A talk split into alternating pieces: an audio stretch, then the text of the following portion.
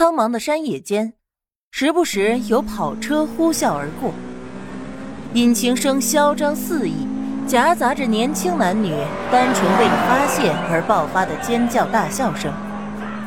唐宁的手抖了一下，发现自己身处在高速行驶的跑车里，他连忙稳住车子，身后有更加大声的轰鸣，有人正在加速超车，还有人探头冲他叫。怎么样？不行了吧，唐小宁，哥哥先走。那人顶着一头金色头发，脸很小，一副营养不良的样子。他应该是他的狐朋狗友，还冲着他毫不见外的竖了个中指。再见。眼看着就要弯道了，那人一踩油门，轻松爽快的从唐宁的车身旁超了过去。不远处还传来阵阵的喝彩。可见还有人专门守在这里等着赛车结果。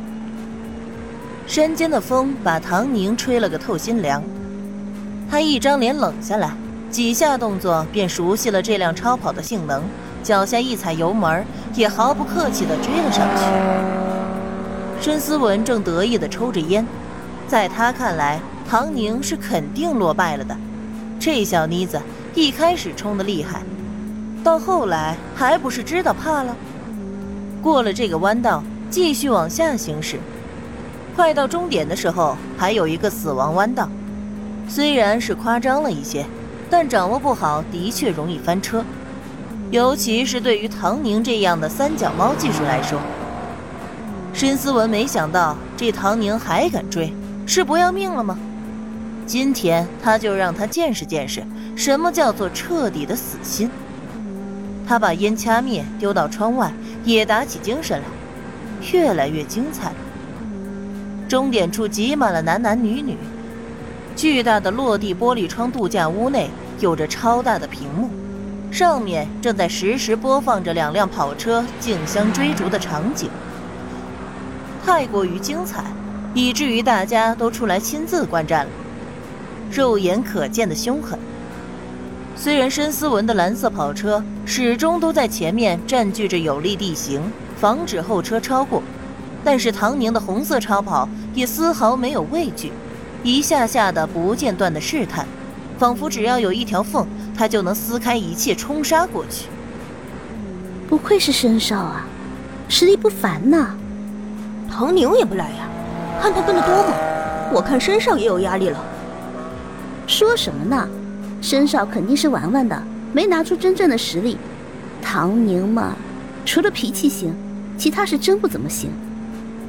你说的也对，不过这话要被唐大小姐听见了，饶不了你。我又不当她面说。再说了，大家不都是这样想的？一群衣着奢侈的二世祖，含着金汤匙出生的二代们，不知人间疾苦，在山间打造了属于自己的乐园。玩具是数百万起步的跑车，只为了追寻一时的刺激。在这座山上还有其他的玩具，几十万美金一匹的纯种赛马，也是少爷小姐们的心血来潮竞技游戏。酒窖里随便一瓶就顶得上普通人一年薪水的名贵酒水，此时正被拎在他们的手上，随意地向着天空喷洒，提前庆祝好兄弟的胜利。毕竟马上就要到达死亡弯道了，而所有人都知道，在这个弯道，申思文就是王者，其他所有的高手都没有办法超越他，更不用说只凭借一腔冲动就挑战申思文的唐大小姐了。申少冲，冲啊！申少加油，一脚油门到终点。看你呢。您的加油灭了他们！此时，有唐宁的塑料姐妹们开始摇旗呐喊，给唐宁加油。苏小小，怎么这样啊？虚不虚伪？哼，我给姐妹加油怎么了？碍着你什么事儿了？姐妹们都给宁宁加油，不能让他们臭男人得意。苏小小时常和唐宁混在一块儿，感情说不上多好吧。但是吧，虽然大家都在一个圈子，也跟小学生要结伴上厕所没啥区别，总得有个伴儿吧。就这么不咸不淡的处着，不怎么热乎，也没那么塑料。苏小小振臂一呼，在场的女人也都碍于面子下场了。姐妹面前总不能那么明显的跟男人一边吧？一时之间，给唐宁加油的喊声超过了给申思文加油的。众所周知，姐妹是嘴上用来支持的。可说来也怪，自打这些女人咋咋呼呼的给唐宁加油之后，只见到唐宁的红色跑车一副不管不顾的架势，硬生生的要从死亡弯道上杀出一条血路来。还真给加上油了，苏小小惊掉了下巴。我操！他身后一群惊呼此起彼伏，大家都掉了下巴。申思文被唐宁追得很紧，也不由得急躁起来。往日里顺利的弯道变得有点不那么丝滑顺手，但他也并不担心。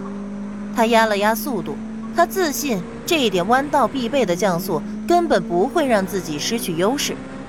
可是他没想到，唐宁是个疯子，他根本就不降速。我去！两车已经是几乎并行，在这样狭窄的弯道之处，一不留神就是掉下悬崖，车毁人亡。他申思文是喜欢玩，可他不想把命也给玩没了。他也喜欢疯，可他也不是真的疯子。妈的，唐小宁，你这个疯女人！他的口中喃喃自语，咬着牙，尽了平生最大的努力稳住车，根本不敢再跟唐宁硬刚，眼睁睁地看着唐宁的车超过去。由于速度太快，车身发生了漂移，直接三百六十度转了个圈，刚刚好过了死亡弯道，只差一点儿就掉下去了。就是这么运气，完美的死亡弯道超车。申思文都能预料到，被这满身摄像头高清记录下来的这一幕，以后称霸死亡弯道的人便是他唐宁。他惊魂未定，跟着唐宁的车过了弯道，终点就在眼前。只见唐宁一只胳膊支在车窗上，冲着后面比了一个中指，脚下一踩油门，潇洒到达。哨声响起。美艳的女郎冲到唐宁的车前，所有人都围着唐宁庆祝。唐宁下车的时候，苏小小第一个冲过去。我操，不愧是我姐妹！说吧，今天怎么玩？姐妹们奉陪到底！